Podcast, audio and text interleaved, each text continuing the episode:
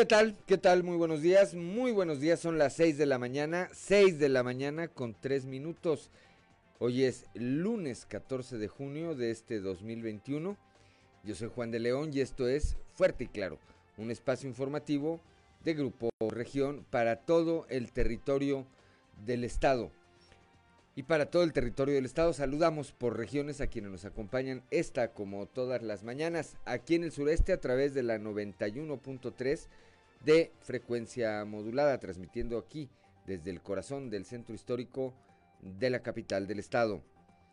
Para las regiones centro, centro desierto, carbonífera y cinco manantiales a través de la 91.1 de FM transmitiendo desde Monclova, desde la capital del acero. Buenos días allá a Monclova, a las regiones centro, eh, repito, centro desierto, carbonífera y cinco manantiales para la laguna de Coahuila y de Durango a través de la 103.5 de FM, transmitiendo desde Torreón, desde la Perla de la Laguna, y para el eh, norte de Coahuila y el sur de Texas por la 97.9 de FM, transmitiendo desde el municipio de Piedras Negras.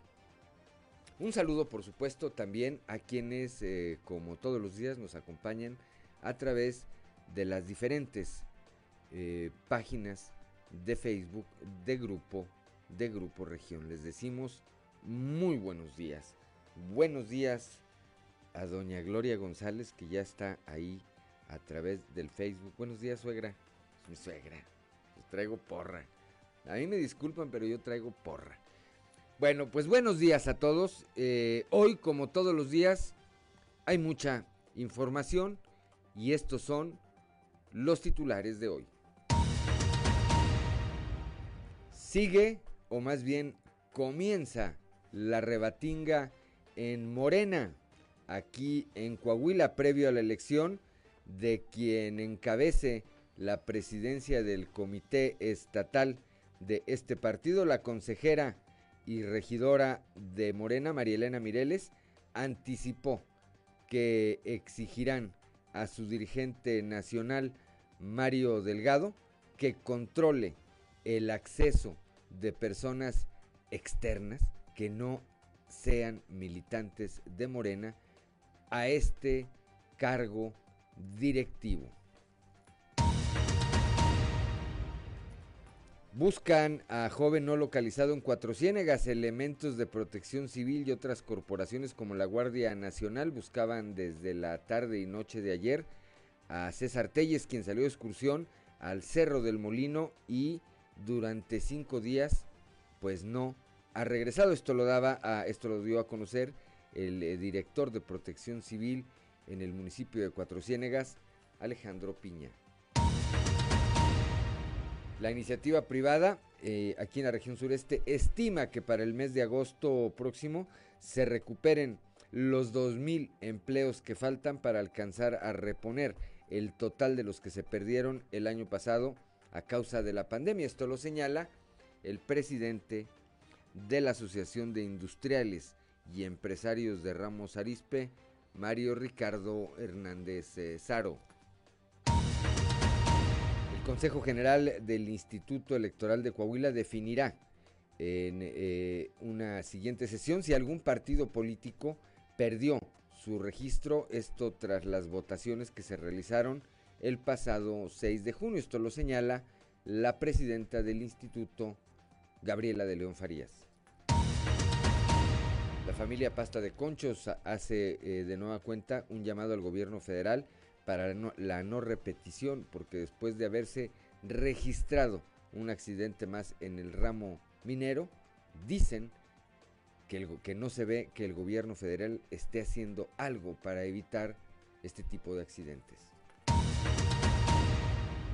Luego de que el obispo emérito de Saltillo, Fray Raúl Vera López, revelara que el dinero obtenido de la venta del terreno del antiguo seminario fue utilizado para enfrentar la pandemia y mitigar los gastos eh, rezagados en las parroquias, Monseñor Hilario González García coincidió, coincidió en esta declaración al tiempo al tiempo que admitió que aún no terminan de revisar administrativamente la gestión de Vera López.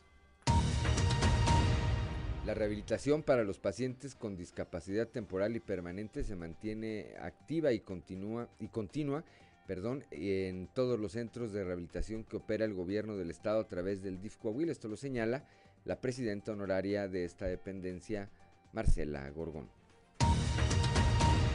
Al supervisar al supervisar los trabajos de embellecimiento que se hacen eh, en el paso a desnivel sobre la, calle Ignacio Allende, esto aquí en la capital del estado, el alcalde Manolo Jiménez Salinas afirmó que en pocos días la ciudad contará con una entrada digna al centro histórico.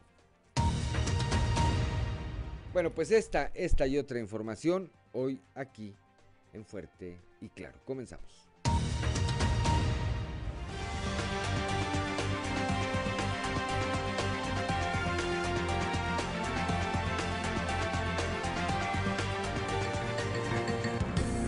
Esto es Fuerte y Claro. Transmitiendo para todo Coahuila. Fuerte y Claro. Las noticias como son. Con Claudio Linda Morán y Juan de León.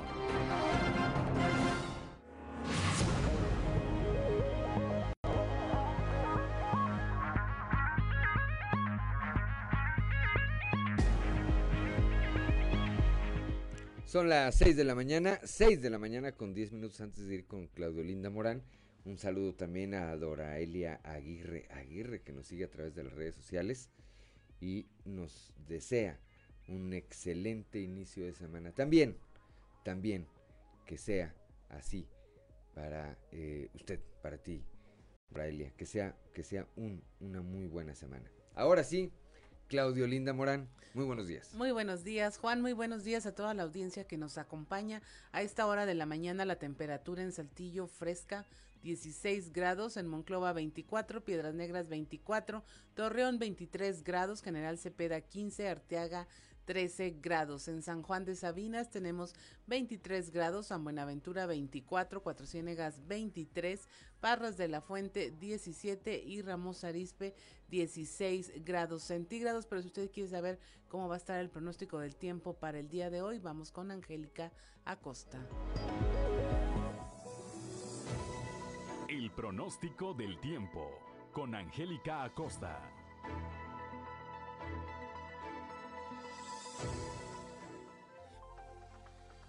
Hola, hola, ¿cómo están amigos? Qué gusto me da saludarlos. Mi nombre es Angélica Costa y ya estoy lista para darte los detalles del clima. Iniciamos esta semana con toda la pila y toda la actitud. Maravillosa semana para ti. Vámonos, detalles del clima. Saltillo máxima de 29 grados, mínima de 19 durante el día. Mucho sol, muy cálido. Va a estar agradable por la noche, un cielo totalmente claro, de igual manera cálido por la noche. 0% la posibilidad de chubasco o de tormenta para Saltillo. Monclova, temperatura muy cálida, como ya es costumbre, 41 grados centígrados. Se espera que marque el termómetro como máxima y para Monclova, mínima de 24. Durante el día y por la noche se va a sentir cálido. Durante el día vamos a tener bastante solecito. Por la noche un cielo principalmente claro. 1% la posibilidad de precipitación ahí para Monclova. Vámonos hasta Torreón. También temperatura cálida, 39 grados como máxima, mínima de 24 durante el día. Mucho sol, muy, muy caluroso. Por la noche un cielo totalmente claro. De igual manera cálido por la noche. 0% la posibilidad de lluvia ahí para Torreón. Vámonos, Piedras Negras, 36 grados como máxima, también temperatura cálida, mínima de 24 durante el día. Vamos a tener periodo de nubes y sol, se va a sentir cálido por la noche, un cielo principalmente claro. De igual manera se va a sentir cálido por la noche y pues bueno, también muy baja la probabilidad de precipitación, 1% ahí para Piedras Negras. Y bueno, pues para todos nuestros amigos que se tienen que trasladar por algún compromiso hacia la Sultana del Norte. Te comento que allá se espera una máxima de 35 grados, mínima de 22 durante el día, mucho sol, muy muy cálido, por la noche de un cielo claro pasaremos a parcialmente nublado y bueno, pues la posibilidad de lluvia ahí para Monterrey 1%. Hay que estar al pendiente de los detalles del clima durante toda la semana. Gracias, que tengas muy bonito día y muy bonito inicio de semana. Buenos días. El pronóstico del tiempo con Angélica Acosta.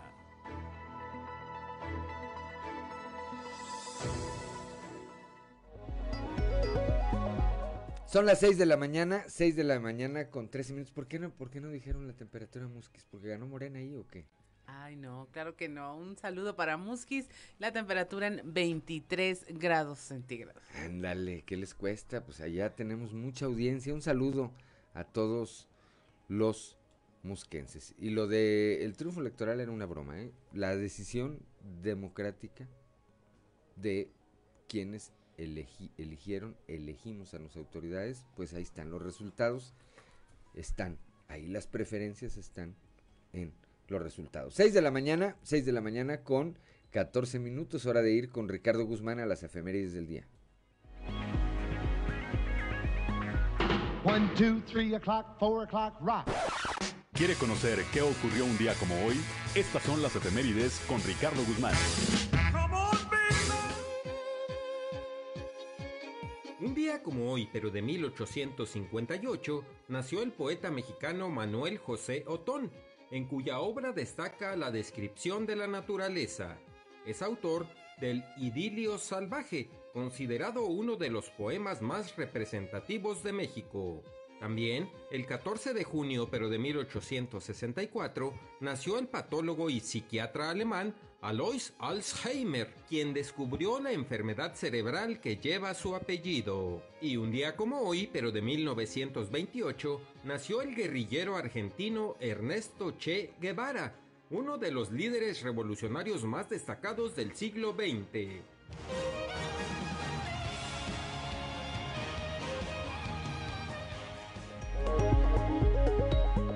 Ya son las 6 de la mañana, 6 de la mañana con 15 minutos.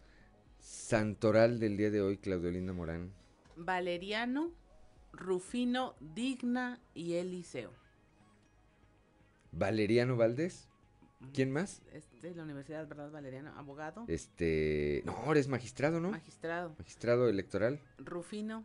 Rufino Tamayo. Sí, ¿verdad? No le batallen. ¿Quién más? Digna. Digna Ochoa. ¿Quién es Digna Ochoa? Es activista, ¿no? Es activista. Bueno. Sur del país. Así. Ajá. Es que, así, se dicen luego de broma cuando dicen anda digna Ochoa. Anda digna, cuando anda digna. ¿Quién más? Y Eliseo. Eliseo, Eliseo Mendoza Berrueto. Eliseo Robles. Es que esos están fáciles. Están Te fáciles. He puesto unos difíciles y no. sí, no, hay, hay, unos que no salen. Bueno, pues ahora sí que no puedo conocer a tanta gente que tenga todos los nombres. 6 de la mañana. Bueno, a todos ellos y a quien tenga algo que celebrar el día de hoy, celébrelo, celébrelo con eh, las precauciones, con las precauciones necesarias. 6 de la mañana con 16 minutos rápidamente la cotización peso dólar Claudelina Morán. Hoy lunes 14 de junio el tipo de cambio promedio del dólar en México es de un dólar por 19 pesos con 80 centavos a la compra 19 con 57, a la venta 20 con 3 centavos. Subió un poquito. Muy bien. Y ahora en tres minutos al resumen de información nacional.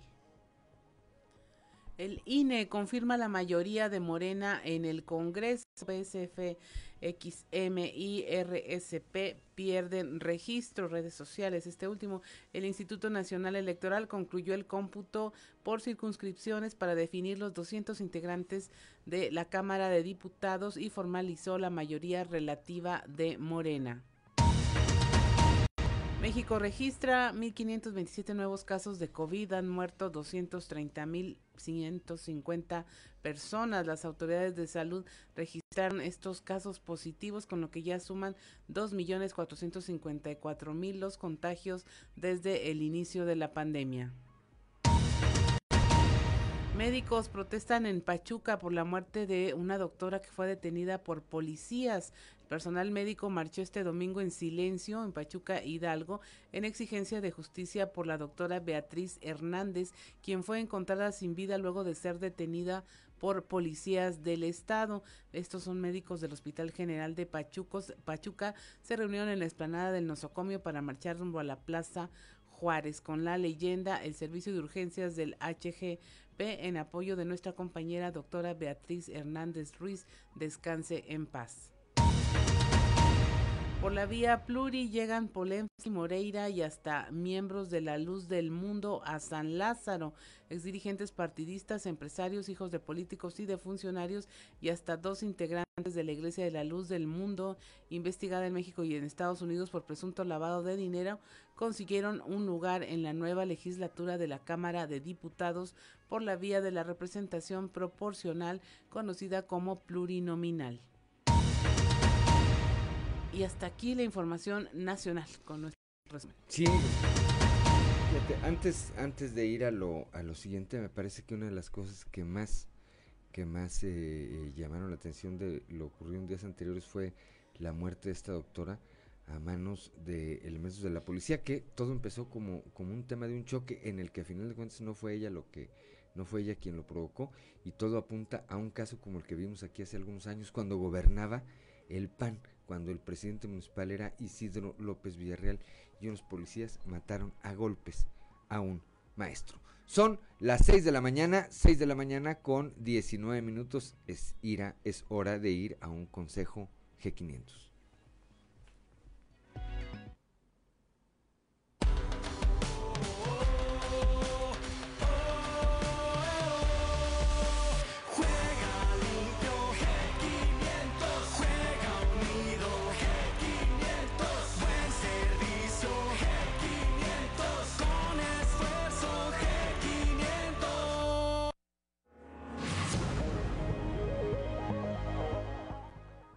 Seis de la mañana, 6 de la mañana con 20 minutos. Somos Claudio Linda Morán y Juan de León. Estamos aquí en Fuerte y Claro. Le mando un saludo también a Estela Valdés, mi amiga. Ya tiene rato que no la veo, que no los saludo a ella y a su familia. Pronto, pronto, Estela. Este, pronto, pronto nos hacemos presentes ahí con estos muchachones, amigos míos a quienes quiero mucho. Vamos rápidamente, vamos rápidamente a una pausa. Resumen Estadio con Noé Santoyo.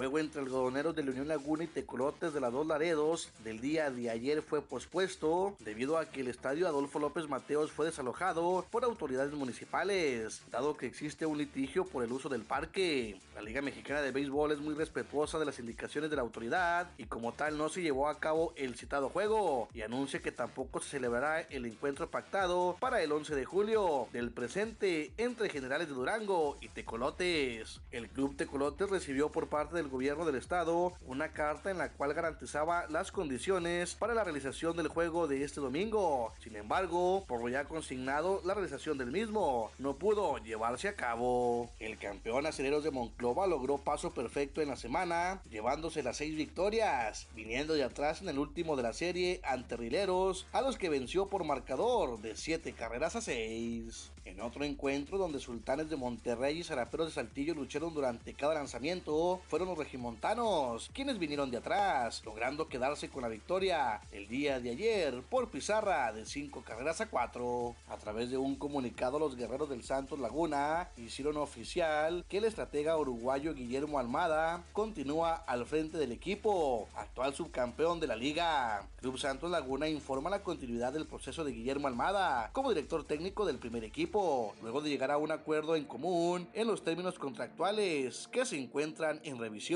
Se pudo leer en el comunicado de prensa. Arropado con un saque impecable, un tenaz Nova Djokovic ofreció su versión más imperial y remontó desde bien atrás para vencer a Stefano Tsitsipas, el noveno cabeza de serie, por 6-7, 2-6, 6-3, 6-2 y 6-4. Al cabo de 4 horas y 11 minutos, el número 1 alardeaba con su segundo título en Roland Garros y su decimonoveno de Grand Slam. Giannis Antetokounmpo anotó 34 puntos y los Bucks de Milwaukee conquistaron una victoria de 107 a 96 en el juego 4 para empatar su serie de segunda ronda de los playoffs de la NBA con los Nets de Brooklyn, que no contaron con Kerry Irving a causa de una lesión en el tobillo derecho. Los Bucks eliminaron un déficit de 2-0 luego de ganar dos seguidos en Milwaukee. El juego 5 está previsto para el día de mañana en Brooklyn.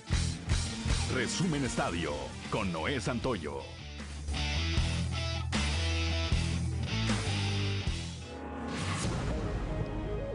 Ya son las 6 de la mañana, 6 de la mañana con 26 minutos.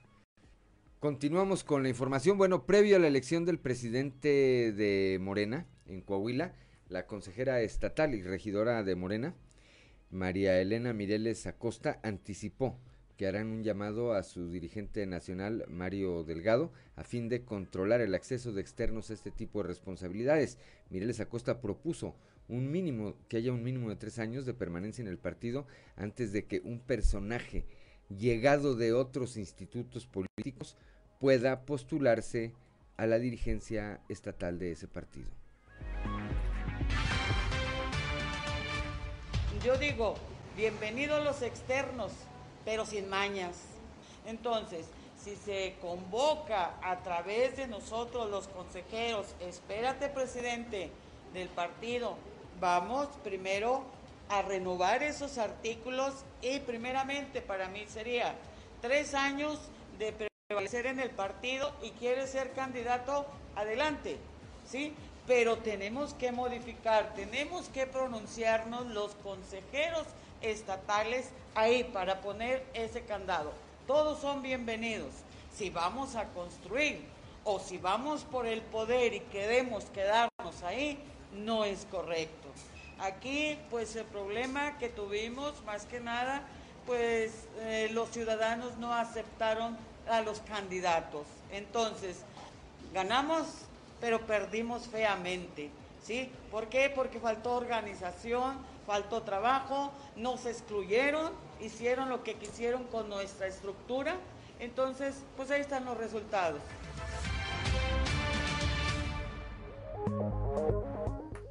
6 de la mañana con 28 minutos. Ven, ya está. Llega aquí un mensaje.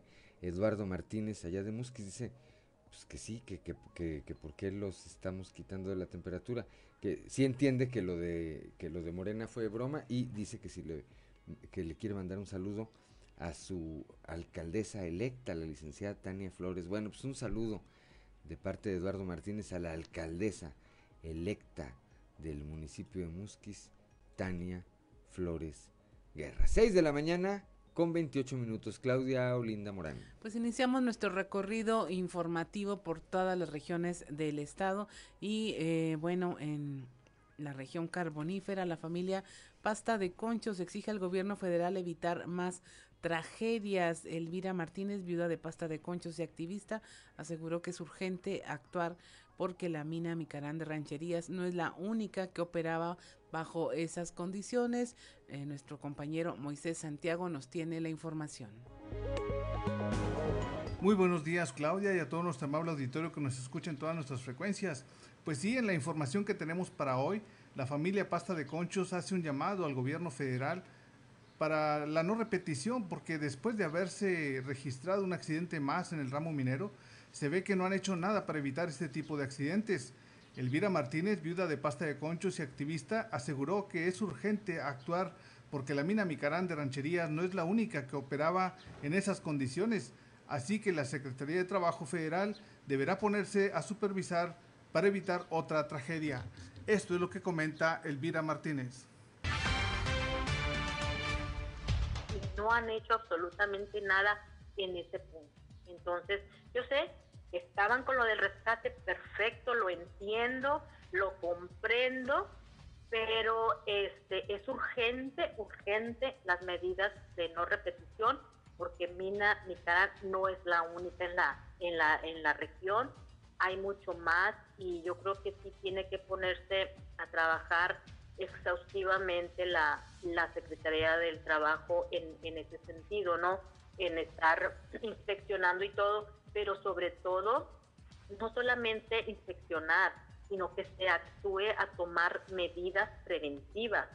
Una de las cosas que a mí me desconcierta y me enteré ahora de, cuando pasó este suceso es de que la Secretaría del Trabajo no puede clausurar, no puede cancelar un centro de trabajo porque no tiene esa facultad y la facultad la que la tiene es la Secretaría de Economía. Entonces, si dices tú, bueno, pues sí, a lo mejor ellos te inspeccionan, pero ¿qué haces? ¿Qué haces si la Secretaría también carece de una facultad para poder parar un centro de trabajo? Bien, pues eso es lo que menciona Elvira Martínez y sin duda alguna pues hay mucho trabajo que hacer al respecto para evitar que se vuelva a registrar una tragedia semejante. Desde la región carbonífera para Fuerte y Claro, su amigo y servidor Moisés Santiago. Que tengan un excelente inicio de semana. 6 de la mañana, 6 de la mañana con 31 minutos. Gracias a Moisés Santiago Hernández, allá desde la región carbonífera. Y vamos ahora aquí al sureste. La Asociación de Industriales, con Christopher Vanegas, la Asociación de Industriales y Empresarios de Ramos Arispe firmaron, eh, firmó un convenio de colaboración con la Universidad IESEC para que los estudiantes de esta institución tengan los, con, los conocimientos necesarios en la rama industrial, que es la principal fuente de empleo aquí en la región. Escuchemos, escuchemos lo que dice al respecto Héctor Pineda González, director de esta institución educativa. Christopher, muy buenos días. Hola, ¿qué tal? Muy buenos días, compañeros. Los saludo con mucho gusto a ustedes y a todos nuestros radioescuchas. Y déjenme platicarle que la Ayera firmó un convenio de colaboración con la Universidad IESEC. Al respecto, hablamos con Héctor Pineda González, quien es el director de esta institución educativa, y esto fue lo que nos comentó. La universidad, como cualquier otra institución educativa, es parte de, del engranaje para así eh, los muchachos, los estudiantes, se preparen mejor y puedan aterrizar mejor en los trabajos, puedan lograr, puedan ayudar, puedan apoyar en eficientar, en generar mayores opciones alternativas, mayor crecimiento a las empresas. La firma de este convenio es precisamente para eh, tener ya una cercanía en cuanto a la colaboración de lo que es la parte educativa con la parte industrial, los industriales de Ramos Arispe, poder ofrecerles nosotros todos los servicios que tenemos, desde carreras, posgrados, maestrías, cursos y talleres eh, para efectos de, que ellos puedan tener eh, eh, otros caminos de cómo ayudar a la gente para reducir el scrap, para reducir la rotación de, trabajadores, para eficientar, vamos, en diferentes aspectos las empresas y lograr que todas las empresas chicas sigan creciendo, las medianas se consoliden y pues las grandes colaborar con ellas. Ese es el, objetivo primordial por el que nosotros estamos celebrando el día de hoy la firma con ayer. ¿Cuántos estudiantes tienen? Tenemos un promedio de 600 estudiantes. De mi parte es todo compañeros, que tengan un excelente día. Gracias a Christopher Vanegas cuando son las 6 de la mañana con 33 minutos. Claudio Linda Morán. Para Jesús de la Garza Acosta, presidente de la Cámara Nacional de la Industria de Desarrolladores y Promoción de Vivienda, allá en La Laguna, el nuevo sistema de puntaje del Infonavit es un arma de doble filo. La información con nuestro compañero Víctor Barrón. Muy buenos días a quienes nos sintonizan aquí en Grupo Región, en temas de la comarca lagunera, para Jesús de la Garza Acosta, presidente de la Cámara Nacional de la Industria de Desarrolladores y Promoción de Vivienda, la Canadevi, esto en La Laguna. El nuevo sistema de puntaje T1000 del Infonavit es un arma de doble filo, pues varios de los atributos que evalúa son ajenos al derecho ambiente. Vamos a escuchar. En el T1000 la, entrada de este novedoso sistema ha provocado un, reacomodo, un zarandeado de, acreditados en el cual hubo un desperfilamiento muy fuerte de más del 60% de los clientes que iban en tubería. Se desperfilaron y, ya eso impacta fuertemente al, derecho ambiente y a la economía de la región se está reacomodando el tema del mercado potencial, pero sí son atributos que están evaluando que, debemos de tener cuidados porque están ajenos al derecho ambiente. Están evaluando ahora al centro de trabajo y ya están evaluando ahora incluso hasta el municipio. Entonces, dado a estos panoramas, pues va, va a quedar restringido para algunos municipios el acceso a crédito y, vemos que no puede ser en una fase discriminatorio el, el, tema de decir en un municipio sí y en uno no. No estamos jugando a, los municipios de la esperanza. Considerando lo anterior, Jesús de la Garza recalcó que Canadá Binacional no ha quitado el dedo del renglón con el propósito de que el Infonavit proceda a pulir este nuevo sistema que sigue en proceso de revisión.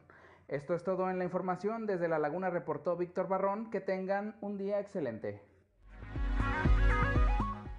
6 de la mañana, 6 de la mañana con 36 minutos. Antes de ir con Norma Ramírez allá al norte del estado, eh, bueno, eh, comentar alrededor de la una y media de la mañana ya de este lunes, cuando estaba programada esta eh, jornada de vacunación, esta jornada de vacunación en segundas dosis para, para personas de 50 a 59 años, ¿verdad, Claudia? Así es.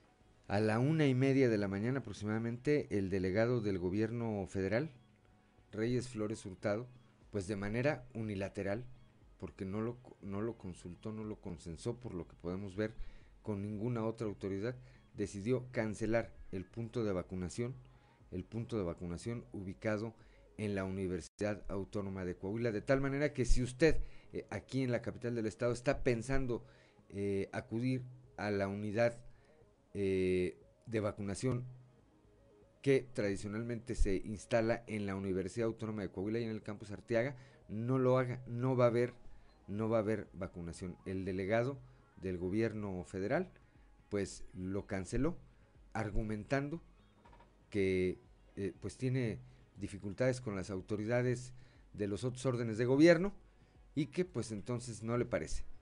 Bueno, si usted tenía pensado ir ahí, no lo haga. Si esto le causó algún contratiempo, pues le puede dar las gracias a Reyes Flores Hurtado. Así se llama el delegado del gobierno federal aquí en Coahuila. Más adelante le estaremos ampliando esta información. Por lo pronto, vamos ahora sí a Piedras Negras allá con Norma Ramírez buscarán implementar acciones para seguridad de migrantes. Esto lo señala la diputada local por el Distrito 01, Esperanza Chapa García. Norma, muy buenos días.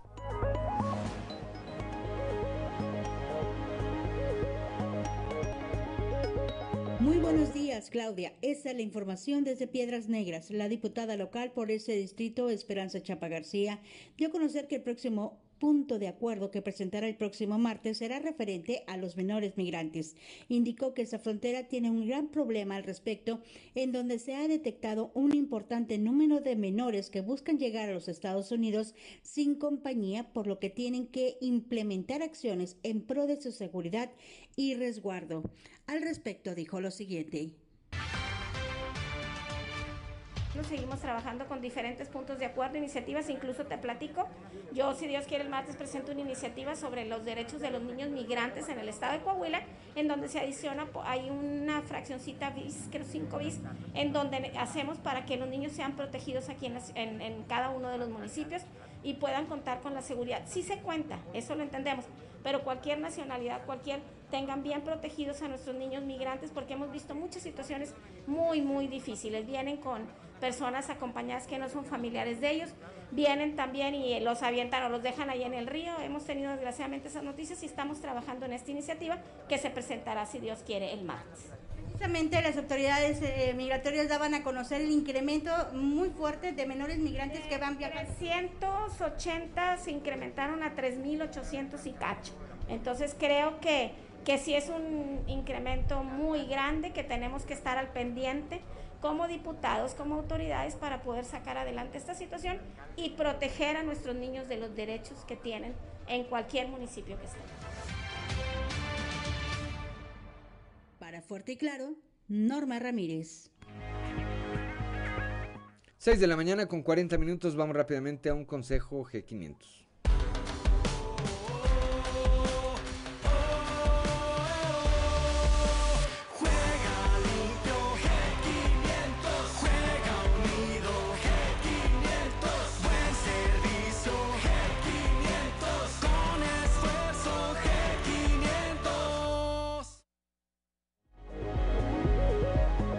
Seis de la mañana con 40 minutos, estamos aquí en Fuerte y Claro.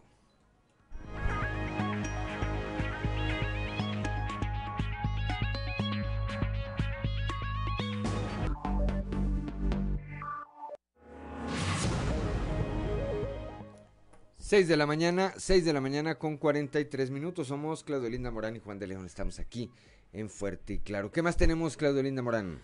Pues eh, nuestra compañera Leslie Delgado aquí en la región sureste nos reporta cómo prevalece la presencia de niños en los cruceros. Ella ah, platicó con la presidenta del DIF Saltillo, Liliana Salinas, y aquí nos tiene la información a detalle. Buenos días, Leslie.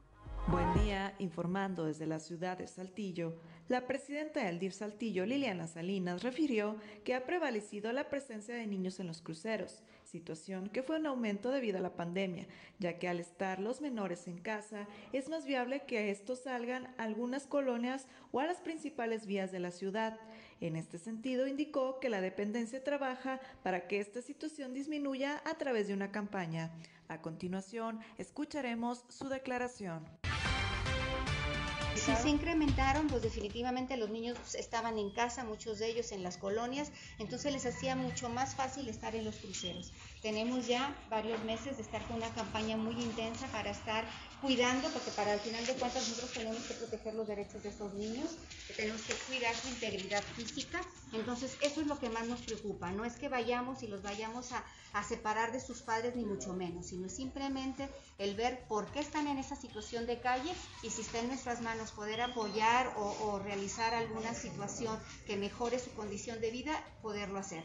A veces simplemente es porque los niños pues no tienen mucho que hacer en casa y se les hace fácil recurrir a los, a, los cruceros, hacerle las recomendaciones a sus padres y, esperar que vuelva eso a la normalidad. Ya han estado disminuyendo y esperamos que en los próximos meses continúe esto a la baja. ¿Qué porcentaje había aumentado? Mira, no te tengo el ah, decirte el ah, número, pero sí definitivamente yo creo que todos nos dimos cuenta que encontrábamos un mayor número de, niños en la calle, porque realmente nosotros ya el problema de, niños en situación de calle era mínimo, encontrábamos uno, encontrábamos dos, y más sin embargo yo creo que estos últimos meses de pandemia sí veíamos ya familias completas o veíamos a los niños solos en los cruceros. Y lo que, como te digo, lo que queremos evitar es cualquier accidente, queremos cuidar su integridad y proteger sus derechos. Agradezco la intervención y deseo que tengan un excelente día. Son las 6 de la mañana, 6 de la mañana con 46 minutos, hora de ir a la portada del día de hoy de nuestro periódico Capital, que en su nota principal destaca esta declaración que escuchamos ya hace un momento, candados al liderazgo de Morena, esto es lo que están solicitando, bueno, están pidiéndolo entre la militancia, lo van a plantear a su dirigente nacional Mario Delgado, y esto lo señala eh, la regidora y consejera estatal de Morena, María Elena Mireles.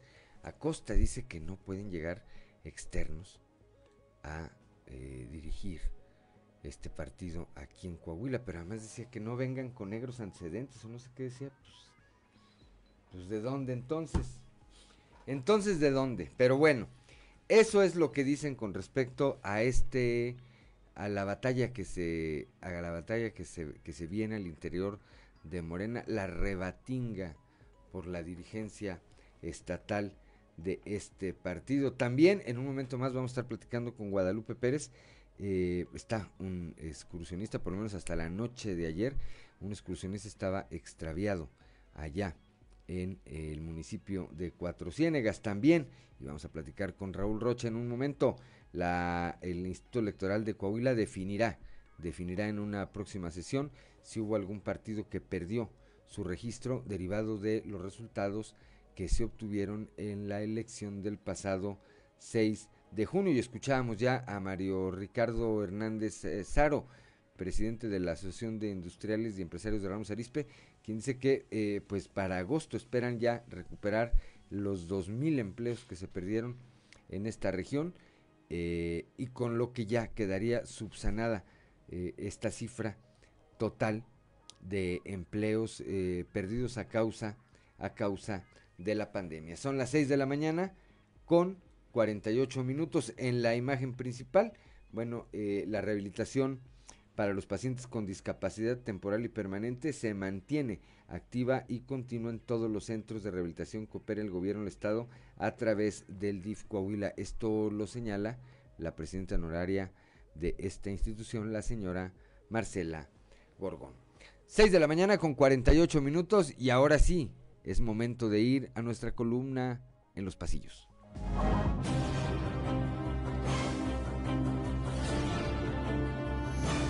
En el cartón de hoy, análisis que nos presenta a Chuy de León, quien se está escondiendo en un bote de basura mientras hay gente con cartelones afuera diciendo, fuera, fuera Chuy de León. Y él dice, aquí haciendo un análisis de mis resultados al frente del PAN. Este fin de semana, quien estuvo de manteles largos fue el alcalde de Saltillo, que el sábado cumplió años. Manolo Jiménez es un político joven y que ha logrado obtener mucha experiencia en su cargo, donde ha sabido cumplirle a la gente y a su partido. A sus 37 años, además de su trayectoria empresarial, ha sido regidor, diputado local, presidente del PRI Saltillo y dos veces alcalde, con grandes resultados en los temas prioritarios para la ciudadanía como la seguridad, servicios públicos, reactivación económica y combate a la pandemia. Además que electoralmente ha entregado muy buenas cuentas a su jefe político. Dicen los que saben que vienen cosas buenas a futuro, por lo pronto, en los próximos meses estará trabajando para cerrar al 100 su mandato y entregar la estafeta a un compañero de partido, tal como dice el manual. El proceso electoral sigue y a la espera de novedades están las dirigencias de los partidos, que corren el riesgo de quedarse sin registro, pues no alcanzaron la votación necesaria. Y de ello advirtió la presidenta del Instituto Electoral, Gabriela de León. El único que tiene registro estatal es la UDC, y el resto dependen de los cómputos distritales. El obispo de la diócesis de Saltillo, Hilario González, dijo que aún no terminan de revisar las cuentas de don Raúl Vera con eso de la venta de los terrenos del antiguo seminario. En tono jocoso al ser cuestionado sobre el tema, respondió, pues pregúntenle a Sonia, una de las reporteras que investigaron ese asunto financiero. Acto seguido, dijo que espera que con la reactivación de la economía se puedan reponer también los proyectos asociados a esta venta e interrumpidos por la pandemia. Y hablando de la diócesis de Saltillo, quienes no se resignan a formar parte del organismo son quienes formaron parte del Departamento de Comunicación Social del anterior obispo, Dicen que durante una más de las presentaciones del documental sobre el obispo emérito Raúl Vera, su anterior departamento de comunicación no perdió la oportunidad de mencionar que fueron despedidos.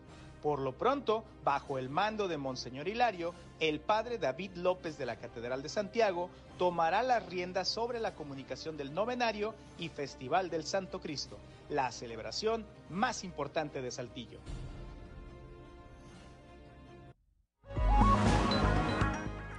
6 de la mañana, 6 de la mañana con 51 minutos. Está en la línea telefónica nuestro compañero Raúl Rocha. Raúl, ¿qué dice la presidenta del Instituto Electoral con respecto a si habrá algún o algunos partidos que puedan perder su registro después de las votaciones del pasado 6 de junio? Muy buenos días. Hola, buenos días Juan. Así es, señala la consejera presidenta Gabriela de León Farías que será el Consejo General el Instituto Electoral de Coahuila quien definirá en una sesión próxima qué partido, si es que así es, pierde su registro tras las votaciones de hace una semana. Vamos a escucharla. tendremos que tener ese, ese acuerdo en el Consejo General.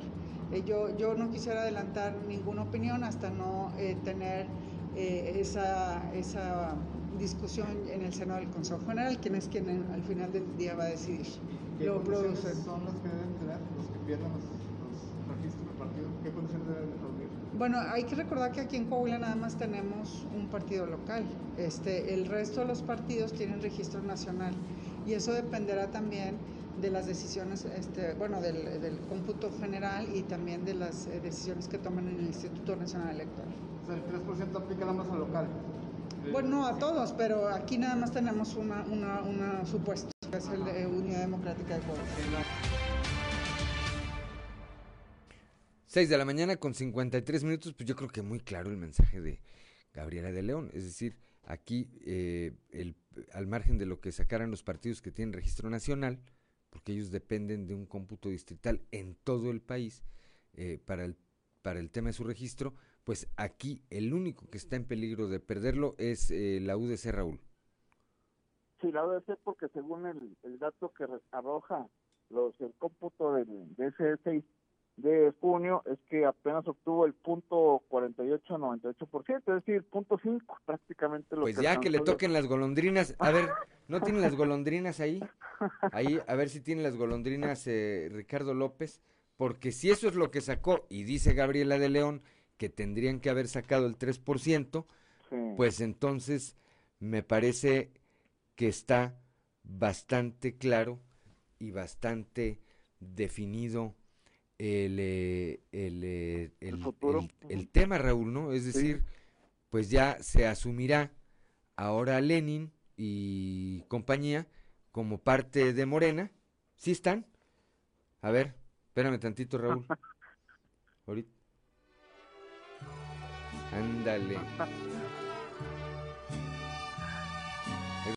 Así con la diciéndole cómo luego las terceras generaciones acaban con el patrimonio, con eh, lo que han creado las generaciones anteriores. Este partido que con tanto esfuerzo eh, fundó eh, Evaristo Pérez Arriola, pues le duró todo a punta unos cuantos años nada más a su hijo, a Lenin Pérez Rivera. Y ahí están las golondrinas para la UDC, para la UDC. Pues estaremos pendientes, Raúl, a ver cuándo se oficializa esta postura. Sí, claro, estaremos ahí en espera de esta situación. Ya es como dicen el, chiste, ¿no? Cuando dicen, mira, este muchacho dejó a su padre millonario. Ah, mira que no, era multimillonario. Era ah, supermillonario, ¿eh? Así, ándale. Haz de cuenta, Raúl. Muchas gracias por tu comunicación. Te deseo que tengas una excelente, una excelente semana. Igualmente, Juan, buen día. 6 de la mañana con 55 minutos. Somos Claudio Linda Morán y Juan de León. Estamos aquí en Fuerte y Claro esta mañana de lunes. Seguimos en Fuerte y Claro.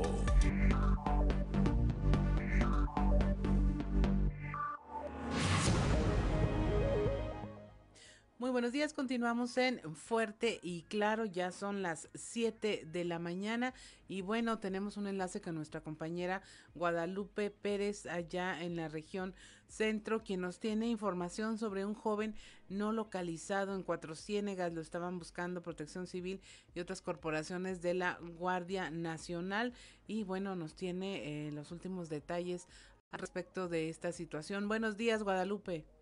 Buenos días, excelente lunes e inicio de semana. Y bueno, pues efectivamente, de este reporte, eh, o al menos de esta persona, según Protección Civil de Cuatro Ciénegas, eh, en voz del el titular Alejandro Piña, pues lleva cinco días, bueno, hasta hoy serían el sexto día, porque pues hasta ayer en la tarde no se localizaba. La persona había salido de excursión y bueno, pues eh, no regresó y su familia lo reportó. La preocupación de esto es porque la persona padece diabetes. Tenemos un audio ahí de lo que nos comentaba la tarde ayer. Bueno, este, tiene alrededor de este, cinco días ya eh, extraviado, ¿verdad? En realidad, este, pues ya se hicieron, se tomaron acciones por parte de Protección Civil, Fiscalía General del Estado, este, Guardia Nacional, ya estuvimos en la búsqueda, se implementaron pues acciones para dar con el paradero de, la persona. El nombre de la persona es César Telles, César Telles Ferrer, aproximadamente de 34 años. Bueno, todavía, eh, como le digo, se siguen implementando acciones eh, hasta, hasta hoy en la mañana. Eh, como le comentaba, pues es Fiscalía General del Estado, Guardia Nacional, Protección Civil de Cotrocienia, Seguridad Pública, y pues demás voluntarios, ¿verdad? También contando con el apoyo de la Cruz Roja de Patrocinio. la única enfermedad que nos habían dado esta información era que, pues, que, tenía, padecía diabetes, ya con varios años de evolución. Este, es posible que sí, sí sea localizable eh, aún con vida, ¿verdad? Porque pues los, eh, la búsqueda y nos arroja que, que pues no subió al cerro, ¿verdad? Que, principalmente era el punto donde habíamos empezado a acciones. Siete de la mañana con dos minutos, pues sí es una situación grave que pueda hacer que esté padeciendo los efectos de la falta de medicación, ya que padece diabetes, ¿no?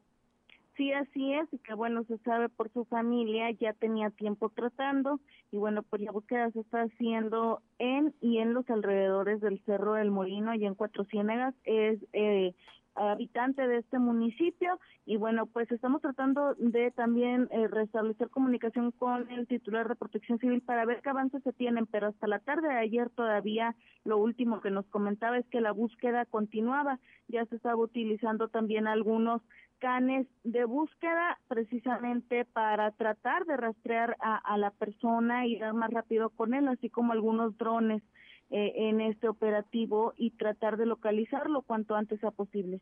Pues esperemos que haya buenas noticias al respecto, Guadalupe, que tengas un excelente inicio de semana. Igualmente, excelente lunes, excelente semana. Siete de la mañana, siete de la mañana con tres, con tres eh, minutos. La iniciativa privada estima que para agosto próximo se van a recuperar los 2.000 empleos que faltan para alcanzar a reponer el total de los que se perdieron en el estado el año pasado por la pandemia. Esto lo señala el presidente de la Asociación de Industriales y Empresarios de, Ramos Arispe, Mario Ricardo Hernández Saro.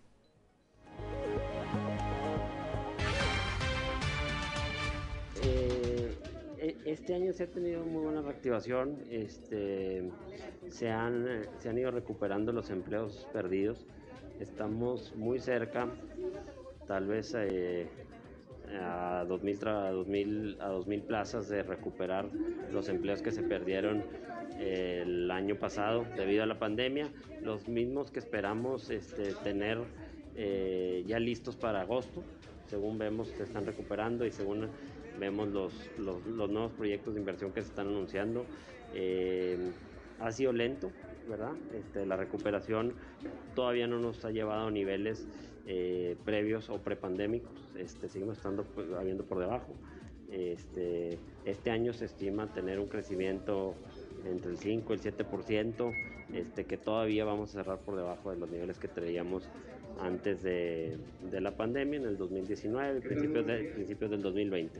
Este, pero contentos porque va muy bien la, la, reactivación económica, las empresas están trabajando, eh, poco a poco están restableciendo las fuentes de trabajo y además están, se están anunciando nuevas inversiones en la ciudad, eh, inversiones muy importantes.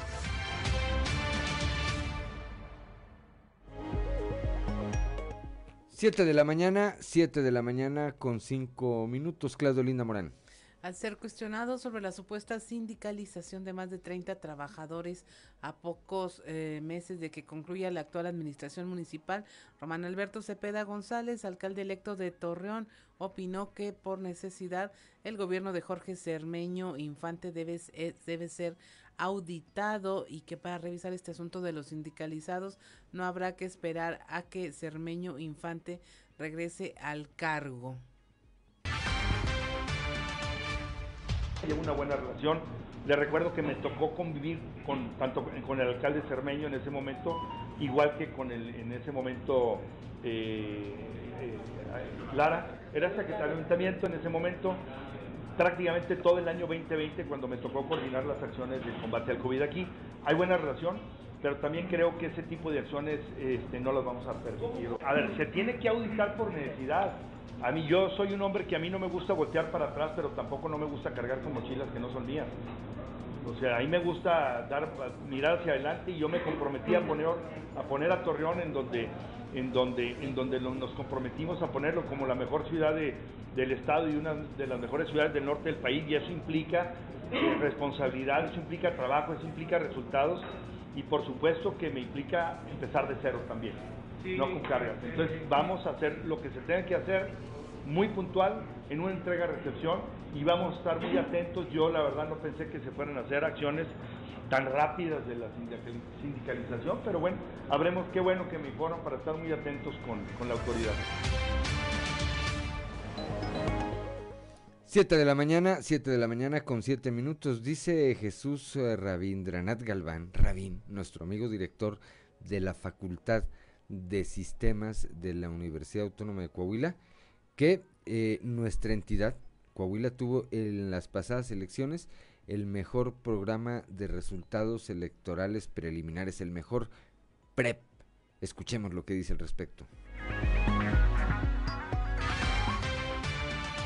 Contentos en la universidad precisamente por, por la invitación del Instituto Electoral a colaborar con ellos en construir, en desarrollar, en operar, en, participar en el, pues ahora sí que me voy a atrever a decirlos, el mejor PREP de todo el país. O sea, nuevamente tuvimos cerca de 70 capturistas, este, alumnos de la facultad, 70 capturistas, este, cinco coordinadores, cinco eh, supervisores, dos integrantes, dos maestros integrantes, integramos el COTAPREP, que es el Consejo Técnico Asesor del PREP, y además como aproximadamente 16 colaboradores en la Dirección de Innovación Electoral. Entonces, este, muy contentos porque la facultad sigue estando presente con sus egresados, con sus empleados, con sus profes, con sus alumnos en la construcción de, esta, de, estas acciones. Teníamos el 90 por, más del 90%, 11,5. A las aproximadamente a las una y media de la mañana teníamos ya el 97%. Nos faltaban 40 actas, pero esas 40, pues por la propia naturaleza o campus y mojada, tardan en llegar, compadre. El PREP, por ley, está prendida a 24 horas. Y, por ejemplo, mm, eh, el Instituto, creo que Morelos, estaban muy contentos porque cerraron dos horas antes de las 24 horas. Nosotros cerramos a las 5.30, ni siquiera teníamos 12 horas. Y a lo mejor te digo, 5.30 de la mañana, nos, a las, a las 2.30, sí, más o menos, 2.30, 2.40 de la mañana, teníamos, nos faltaban tres actas nada más.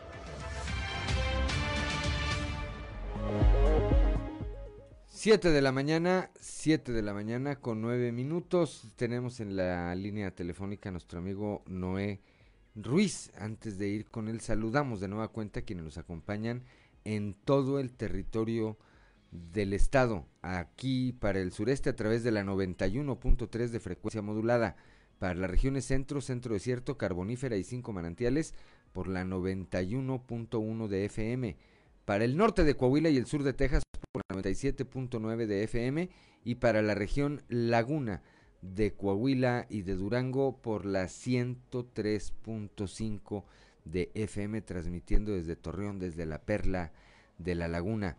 Noé, muy buenos días, te saludamos eh, Claudia Olinda Morán y Juan de León, pues estamos en el mes de la diversidad sexual. Ayer una marcha aquí en la capital del estado que me parece, que me parece que congregó a una gran cantidad de gente por la tarde noche después de la marcha veíamos que eh, estaban eh, estabas tú incluso a través de tus redes sociales redistribuyendo imágenes que te hicieron llegar de esta marcha el día de ayer. Muy buenos días.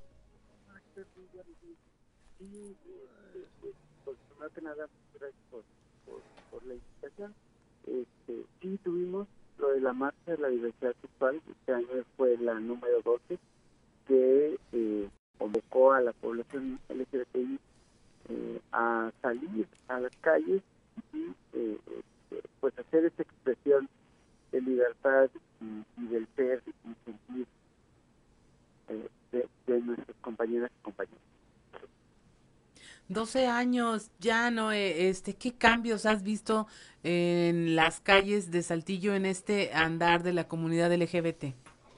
Fíjate que estos 12 años han eh, de mucho aprendizaje.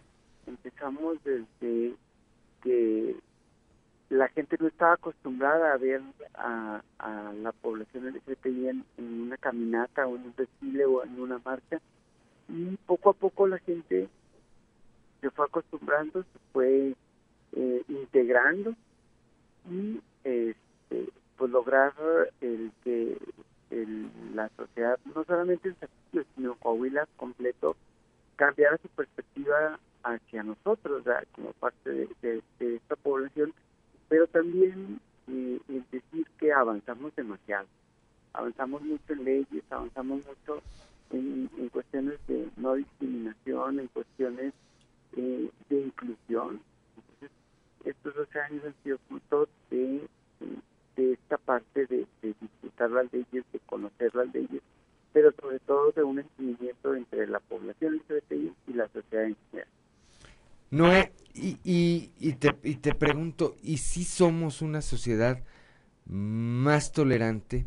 Es decir, eh, hoy, como tú bien lo apuntas, eh, vemos que estamos eh, más acostumbrados como sociedad a ver una marcha de este tipo, a la convivencia y demás, pero en el, eh, la experiencia que tú tienes, en el trabajo que tú haces, esta misma tolerancia existe cuando un caso es, está dentro de nuestro entorno más cercano, cuando eh, un matrimonio o un papá o una mamá se dan cuenta que eh, alguno de sus hijos tiene preferencias sexuales diferentes?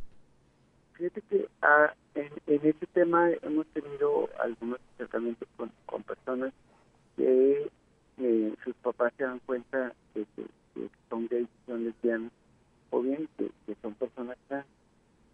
Y, ha sido una muy buena relación entre padres e hijos, pero también hay el otro lado de la moneda, no todos se aceptan de una buena forma, el, que, las expectativas que se tienen como padre hacia los hijos pues no sean cumplidas. Y una de ellas pues es ver a su hija o a su hijo en el altar vestida de blanco, vestido de novio, este, que a lo mejor no se va a llegar a realizar o a concretar. El hecho es que al, al final eh, la familia entiende que su hijo o que su hijo pues, no va a llegar a tener eh, esa expectativa de, de, vida que la heterosexualidad marca. O sea, es decir, tiene que ser hombre, mujer, igual a hijo. O sea, no, no aceptan hombre, hombre que no hay hijos. Mujer, mujer que tal vez puede haber hijos porque pues por, la naturaleza de la mujer, pero si no es con un hombre, pues tampoco sería. Poco a poco ha ido cambiando y ha ido, sido, ha sido más eh, participativa la, la, la, conciencia de, de, los papás al, aceptar a sus hijos. Pero también, o sea, es muy válido que al principio digan no, pero cuando conocen otros padres, conocen otras experiencias de, de familias, ahí es donde el entorno familiar cambia. Eh, no, no es tan como al principio al enterarse, porque, pues digo, se rompe todo el esquema que tenemos hacia nuestros padres, pero eh, ha sido muy buena la respuesta después de, de tener encuentro con otros padres, porque a veces sienten que son los únicos. Entonces, como no hay como una guía o sea, hay una guía, no hay una guía para ser padres, porque tampoco se, enseña para, para educar hijos, pero entonces cuando cuando sale una persona gay, lesbiano, trans, pues mucho menos hay una guía como de entendimiento para, para esta situación. Son las 7 de la mañana, 7 de la mañana con 15 minutos está, estamos platicando con Noé Ruiz en el marco de este mes de la diversidad sexual. Y antes de pasar con Claudio Morán, eh, Noé, esta misma tolerancia la vemos ya también en las instituciones educativas y en el sector laboral. Ya ahorita tenemos algunas personas que ya abiertamente saliendo de las escuelas, en las facultades, que han continuado su carrera de, forma muy buena. Esto ha pasado ya en años anteriores. Ahorita, eh, quienes están integrando la vida estudiantil son las personas trans, sobre todo las mujeres trans, porque pues al, no tener una identidad jurídica, pues no podían continuar con decir, tenían la documentación con un nombre, pero su apariencia era totalmente diferente. Entonces, ahora con esta ley de identidad que, tenemos en el Estado de Coahuila, ellas ya han realizado su, cambio de nombre y esto les ha permitido eh, estudiar.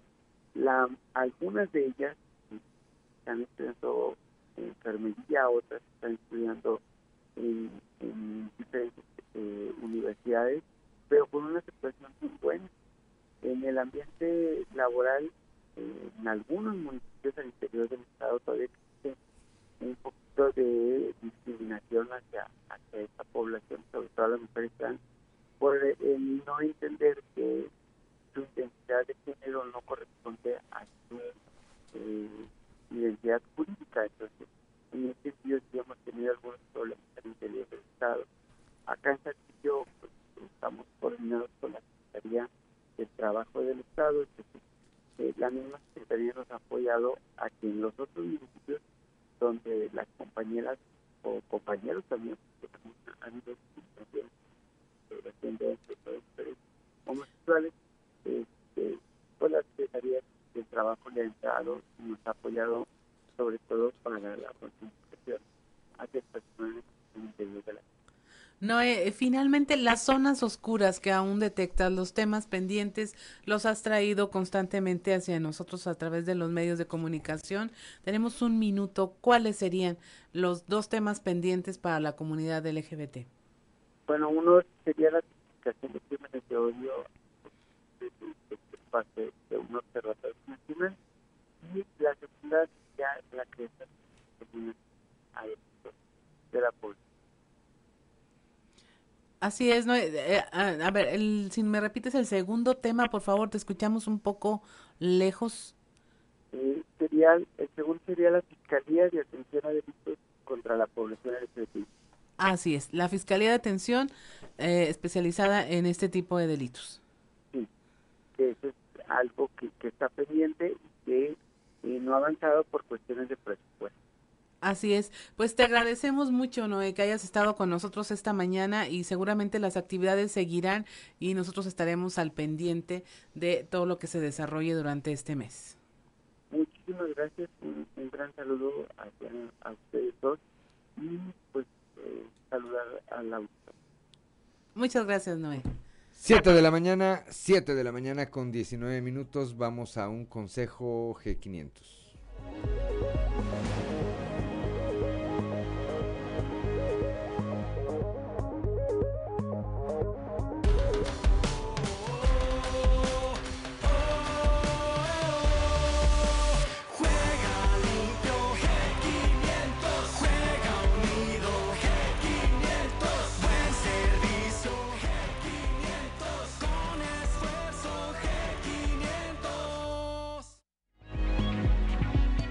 Siete de la mañana, siete de la mañana con 19 minutos. Nos quedó en el tintero preguntarle a Noé, eh, porque lo cierto es que en esta materia el obispo hoy emérito de Saltillo, Raúl Vera, hizo un trabajo me parece que muy interesante.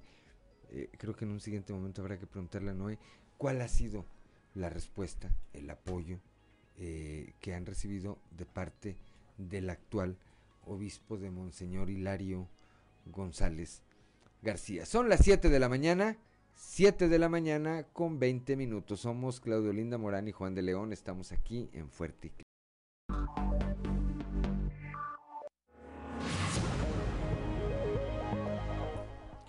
Ya son las 7 de la mañana, 7 de la mañana con 24 minutos. La rehabilitación para los pacientes con discapacidad temporal y permanente se mantiene activa y continua en todos los centros de rehabilitación que opera el gobierno del estado a través del DIF Coahuila. Esto lo señala la presidenta honoraria de la dependencia, Marcela Gorgón. La dependencia estatal cuenta con el Centro de Rehabilitación y Educación Especial en Saltillo, así como otros en Torreón, Monclova, Parras y Piedras Negras. Además, participa en los servicios que brindan las unidades básicas de rehabilitación operadas por los sistemas DIF municipales. El trabajo que realiza todo el equipo multidisciplinario conformado por médicos, terapistas, traumatólogos, neurólogos y psicólogos en estos espacios, no se puede detener porque los beneficios de su labor se reflejan de manera directa en la mejoría de la salud y bienestar de los pacientes de todas las edades, aseveró la señora Marcela. Eh, quien agregó que desde el inicio de la administración del gobernador Miguel Ángel Riquelme Solís se ha trabajado de manera intensa para brindar y mantener servicios de alta calidad en rehabilitación e inclusión de las personas que viven con algún tipo de discapacidad. Por ello, desde 2018 a la fecha se han llevado a cabo más de 1.2 millones de terapias de rehabilitación eh, física, ocupacional y de lenguaje por medio de estos centros, así como de las unidades eh, básicas de rehabilitación que operan en la entidad en colaboración con los 38 DIF municipales. Claudio Linda Morán. 7 de la mañana con 26 minutos en información de aquí de Saltillo. Bueno, en pocos días la ciudad contará con una entrada digna al centro histórico. El alcalde Manolo Jiménez dijo que, bueno, en dos semanas más o menos estará concluida esta obra en la que se remodela la entrada de la calle Allende, el paso a desnivel eh, se invierte en 4.6 millones de pesos y forma parte del programa Bello Saltillo. Esto consiste, esta obra consiste en la construcción de un parapeto de concreto recubierto con cantera rosa. El objetivo es que esta parte de la ciudad armonice con la imagen de inmuebles como el Congreso del Estado, la Presidencia Municipal, el Poder Judicial y el Teatro de la Ciudad que está en este corredor del Boulevard Francisco Cos. Está, casi está concluido el lado poniente del paso a desnivel, por lo que los trabajos ahora se concentran en el extremo oriente, además de preparar la colocación de una estructura que dé la bienvenida al centro histórico de la ciudad. También se están desarrollando aquí en la capital del estado obras como la línea verde, el Boulevard Los Valdés y obras en beneficio directo en las colonias y barrios de Saltillo. 7 de la mañana, 7 de la mañana con 27 minutos allá en la región eh, carbonífera. Al considerar que existe un avance importante en la vacunación anti-COVID y al bajar el número de contagios, se reactivan actividades de eventos de concurrencia masiva. El jefe de la jurisdicción sanitaria número 03, David Alejandro Musi Garza, dijo que cada alcalde podrá proponer el protocolo para los eventos de esta naturaleza. Por lo pronto, se aprobó la cabalgata de San Juan de Sabinas y el evento del cabrito. Todo esto bajo anuencia, repetimos, del subcomité regional COVID-19 que hoy se tiene del avance en la vacunación también, pues eh, se reactivan algunos rubros que no se tenían, como son las ligas infantiles, ya para, para que puedan ya los niños y los jóvenes también tener sus propias eh, competencias deportivas, que anteriormente solamente se había habilitado para, para los jóvenes y para los adultos. Y bueno, se incrementan los porcentajes de muchas de las actividades sociales, económicas que se tenían de cierta manera un poco, un poco más eh, limitadas. Es por eso que se propone y se aprueba, además de que se aprobaron bueno, dos este, eventos en lo particular que son del municipio de San Juan de Sabinas, que será la cabalgata de la Villa de San Juan de Sabinas 2021 y el Festival del Cabrito 2021. Para eventos masivos, eh, la propuesta es que se vayan aprobando en lo particular, es decir, no hay algo que dictamine que ya están aprobados todos, sino que se tienen que presentar al subcomité.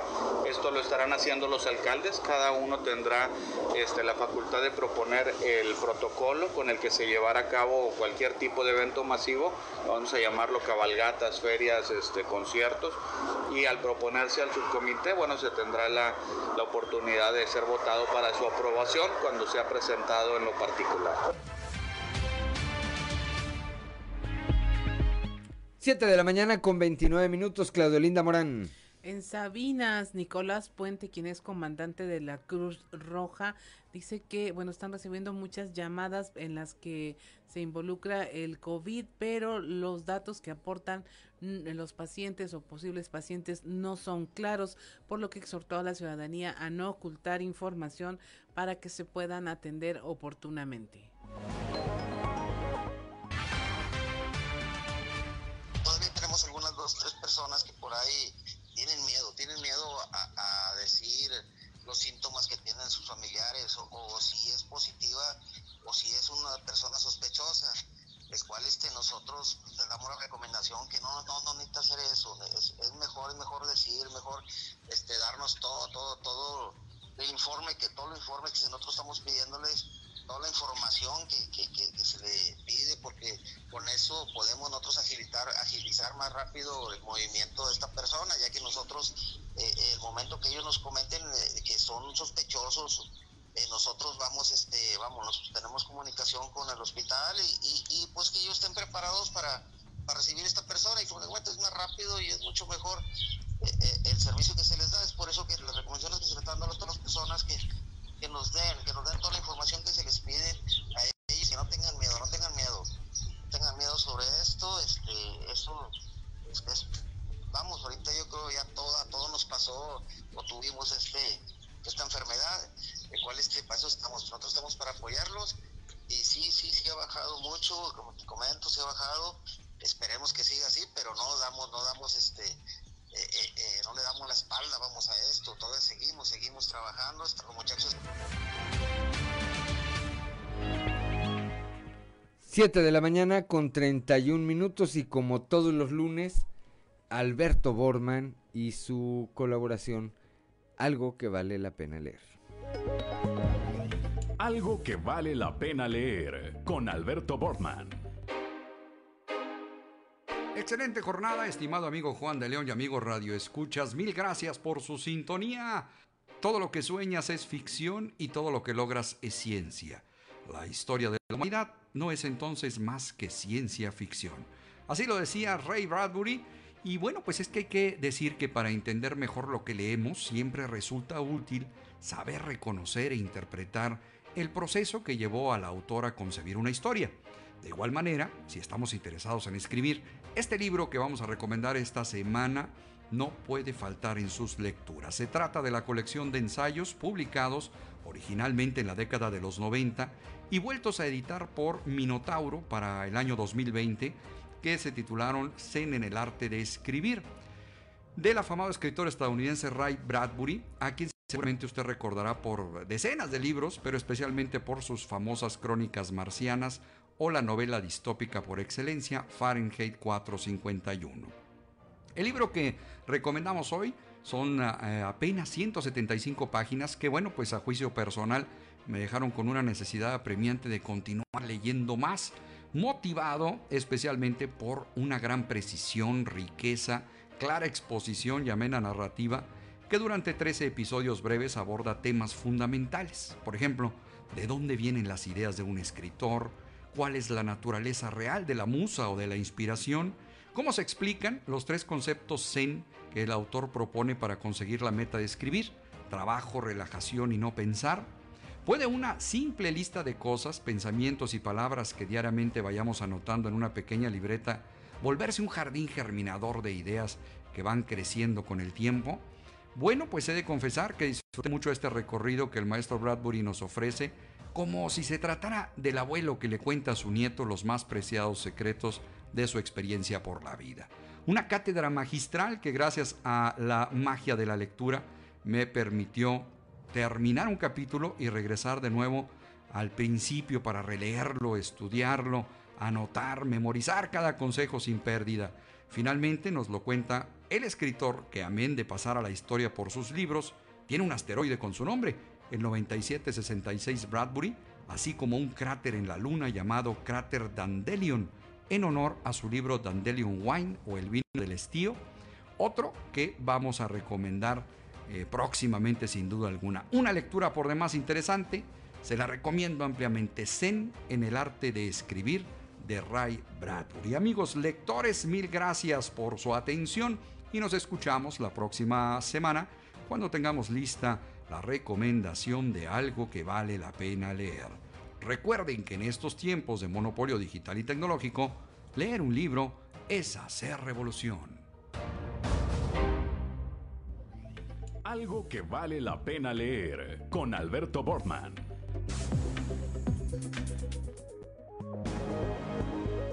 Siete de la mañana con 34 minutos. Esta información aquí para la capital del estado con respecto a el eh, tema de la vacunación. Bueno, eh, ya comentábamos hace un rato que se canceló, se suspendió, se eliminó de esta jornada de vacunación del día de hoy el eh, punto que tradicionalmente se instala en eh, la unidad Arteaga de la Universidad Autónoma de Coahuila. El eh, delegado del gobierno federal, alrededor de la una y media de la mañana, el licenciado Reyes Flores Hurtado salió a anunciarlo en sus redes sociales, argumentando él, argumentando él, la falta de coordinación con el gobierno federal de parte de los otros órdenes de gobierno. Seguramente será un tema que se va a discutir en el resto del día. Pero, pero, lo que sí eh, es importante que la gente sepa aquí en la capital del estado es que los otros dos puntos, que son el Parque Las Maravillas y el, y el Mimbre, sí van a estar funcionando. Esos eh, dos puntos sí van a estar funcionando. Eh, si usted ya estaba formado para ser vacunado allá en la Autónoma de Coahuila, bueno, pues está muy a tiempo todavía de ir al Mimbre o al Parque Las Maravillas. Ambos puntos han funcionado muy bien.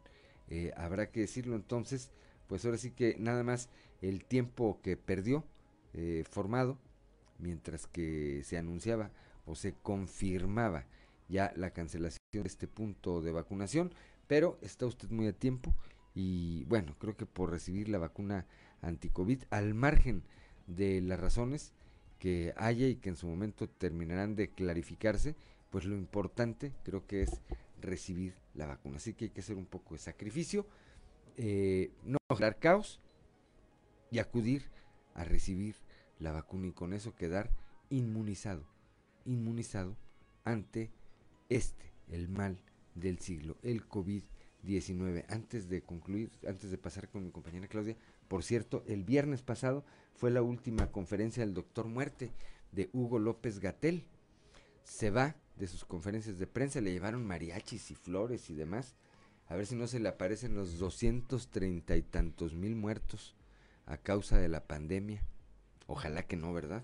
Siete de la mañana con treinta y siete minutos. Claudio Linda Morán. En otro orden de ideas, se buscará recuperar el dinero para construir la casa de la iglesia, luego de que el obispo emérito de Saltillo, Raúl Vera, revelara que el dinero obtenido de la venta del terreno del antiguo seminario fuese utilizado para enfrentar la pandemia y mitigar los gastos rezagados en las parroquias.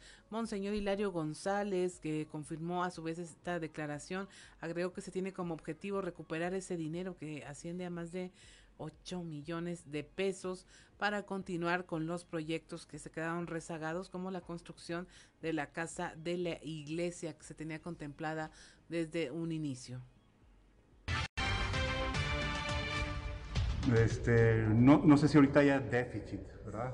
Eh, tengo entendido cuando este, se vendió este, este terreno, con esa cantidad se podía sobrevivir, ¿verdad? Eso es lo, ese es el dato que tengo ahora que se está reactivando la actividad pastoral y que ya, eh, como habíamos comentado, ya vuelve a haber bodas y 15 años, están ya las primeras comuniones, todo eso, creo que las parroquias ya están teniendo un poquito más de recursos, ¿verdad?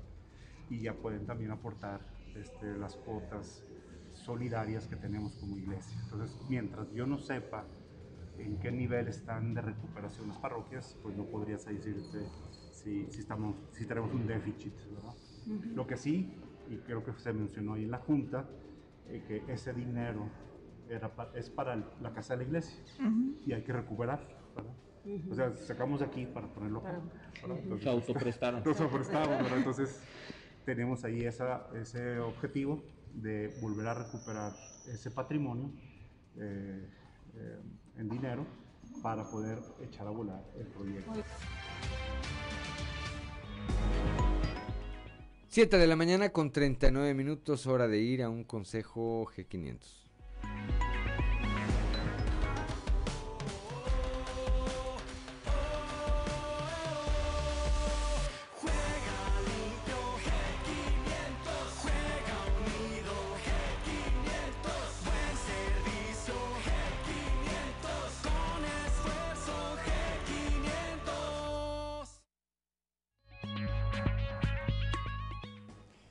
Siete de la mañana con 40 minutos. Somos Claudio Linda Morán y Juan de León. Estamos aquí en Fuerte y Claro. Seguimos en Fuerte y Claro.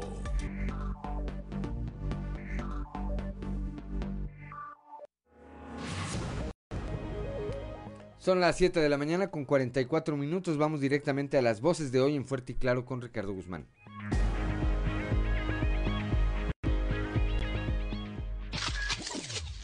Dijeron fuerte y claro en región sureste. Liliana Salinas, presidenta del DIF Saltillo. Prevalece presencia de niños en los cruceros. Se incrementaron, pues definitivamente los niños estaban en casa, muchos de ellos en las colonias, entonces les hacía mucho más fácil estar en los cruceros. Región Laguna. María Elena Mireles Acosta, regidora de Morena, Piden candados para controlar acceso de externos a dirigencia estatal de Morena. Bienvenidos los externos, pero sin mañas. Vamos primero a renovar esos artículos y primeramente para mí sería tres años de prevalecer en el partido y quiere ser candidato, adelante. Región Centro. Alejandro Piña, director de Protección Civil de Cuatro Ciénegas. Buscan a joven no localizado en Cuatro Ciénegas. Tiene alrededor de este, cinco días ya eh, extraviado, ¿verdad? Región Carbonífera. Elvira Martínez, viuda de pasta de conchos, exige familia pasta de conchos al gobierno federal evitar más tragedias. Es urgente, urgente las medidas de no repetición porque Mina, Nicaragua no es la única en la, en la, en la región, hay mucho más y yo creo que sí tiene que ponerse a trabajar exhaustivamente la, la Secretaría del Trabajo en, en ese sentido, ¿no? Región Norte. Esperanza Chapa García, diputada local por el Distrito 01. Buscarán implementar acciones para seguridad de migrantes. Martes presenta una iniciativa sobre los derechos de los niños migrantes en el estado de Coahuila, en donde hacemos para que los niños sean protegidos aquí en, en, en cada uno de los municipios. Las voces de hoy en Fuerte y Claro. 7 de la mañana con 46 minutos, nada más para que vean cómo está el desorden. El delegado del gobierno federal, en este video, del que hacemos referencia, que subió alrededor de la una y media de la mañana, dice que no habrá módulo de vacunación en la UAC. Eso es lo que dice, ¿verdad? Bueno, ahorita nuestro compañero periodista Osvaldo Quiroz dice, me confirman en Ciudad Universitaria de Arteaga que solo funcionará el módulo de vacunación anti-COVID en, en, en, modalidad peatonal. Así la fila esta mañana en espera de la apertura a las 8 de la mañana y ahí podemos ver pues las imágenes de mucha gente. Y no es el único.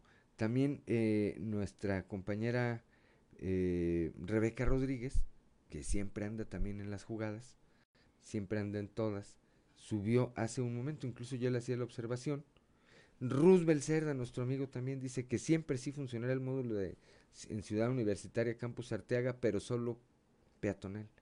Así, y, y él dice, eso que estábamos señalando ahorita, así la seriedad.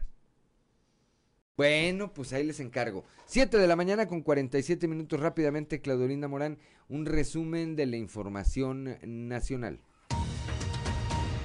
Confirma el INE la mayoría de Morena en el Congreso, el PES, Fuerza por México y Redes Ciudadanas pierden registro. El Instituto Nacional Electoral concluyó el cómputo de circunscripción plurinominal para definir a los 200 integrantes que estarán en la Cámara de Diputados y formalizó la mayoría relativa de Morena. México registra 1.527 nuevos casos de COVID, han muerto 230.150 personas. Eh, esto ya suma, según las autoridades de salud, a 2.454.176 contagios desde el inicio de la pandemia. Médicos protestan en Pachuca por muerte de doctora que fue detenida por policías. El personal médico marchó este domingo en silencio en Pachuca, Hidalgo, en exigencia de justicia por la doctora Beatriz Hernández, quien fue encontrada sin vida luego de ser detenida por policías del estado. Por la vía plurinominal, Polemski, el padre del corredor Checo Pérez y hasta miembros de la Luz del Mundo llegan a San Lázaro. También exdirigentes partidistas, empresarios, hijos de políticos y de funcionarios y hasta dos integrantes de la Iglesia de Luz del Mundo que es investigada en México y Estados Unidos por presunto lavado de dinero consiguieron un lugar en la nueva legislatura de la Cámara de Diputados por la vía plurinominal. Adultos mayores desempaquetan la esperanza de volver al trabajo en los supermercados esta semana en la Ciudad de México, donde se habían reunido para protestar porque ya no los dejaban emplearse en esto. Regresaron a trabajar como empacadores voluntarios en supermercados después de más de un año sin poder acudir debido primero a las restricciones por la pandemia, al tiempo que han tenido que sobrevivir a costa de sus familias o con apoyos de organizaciones sociales. La Fiscalía General de la República aseguró casi 300 kilos de marihuana en 57 cateos, esto solo durante el mes de mayo en operativos en Baja California, Baja California Sur, Chihuahua, Durango, Sinaloa y Sonora. También fueron detenidos 29 posibles delincuentes. Y finalmente proponen diputados del PRD un ingreso básico de emergencia. Esto apoyaría a la población vulnerable para cubrir el costo de la canasta básica hasta por un periodo de tres meses. Y hasta aquí la información nacional. Siete de la mañana con 50 minutos. ¿Alcanzamos a ir al show de los famosos? Primero el show de los famosos con Ámbar Lozano. El show de los famosos con Amberly Lozano. Geraldine Bazán reconoce al fin su nuevo amor y dice estar muy feliz. Geraldine Bazán está de romance con un reconocido empresario automotriz de nombre Luis Rodrigo Murillo, con quien se le ha visto saliendo desde hace algunos meses.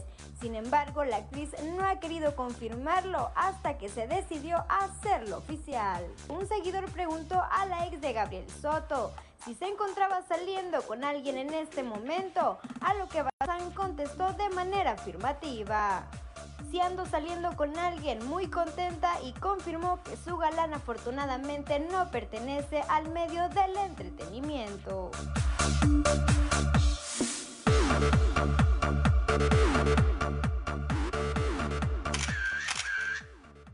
Embarazada de su primer bebé. La influencer mexicana Yuya ha anunciado a sus millones de fanáticos que está embarazada de su primer hijo.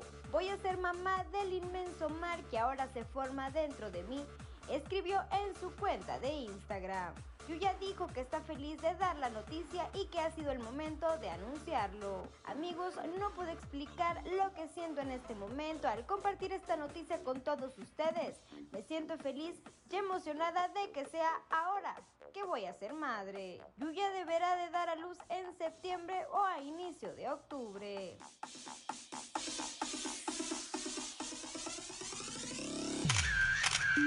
Reportó para Grupo Región Amberly Lozano.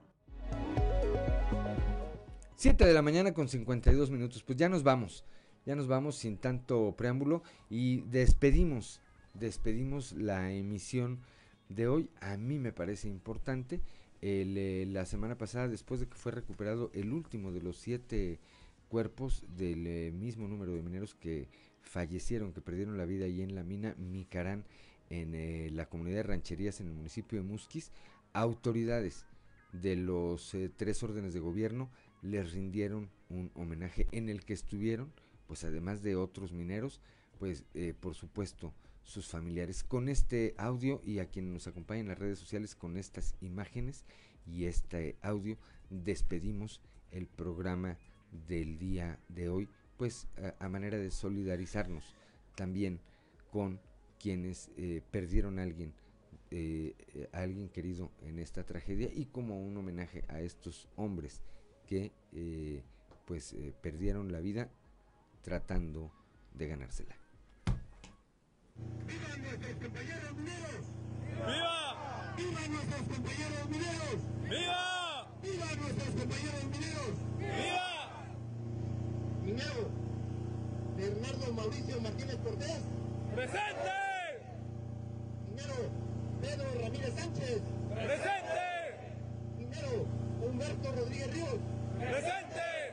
Minero Gonzalo Alberto Cruz Marín. Presente. Minero Damián Ernesto Robles Arias. Presente. Minero José Leopoldo Sánchez Méndez. Presente. Minero Juan Carlos Moreno Cervantes. Presente. Personal militar y de la Guardia Nacional.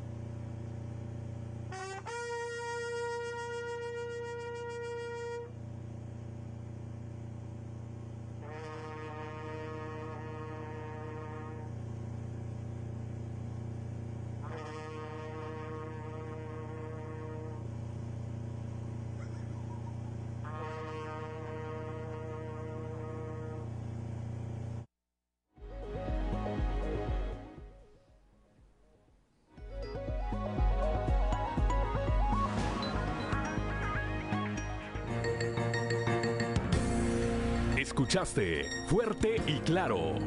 Las noticias como son. Transmitiendo para todo Coahuila. Fuerte y Claro. Con Juan de León. De lunes a viernes a partir de las 6 de la mañana.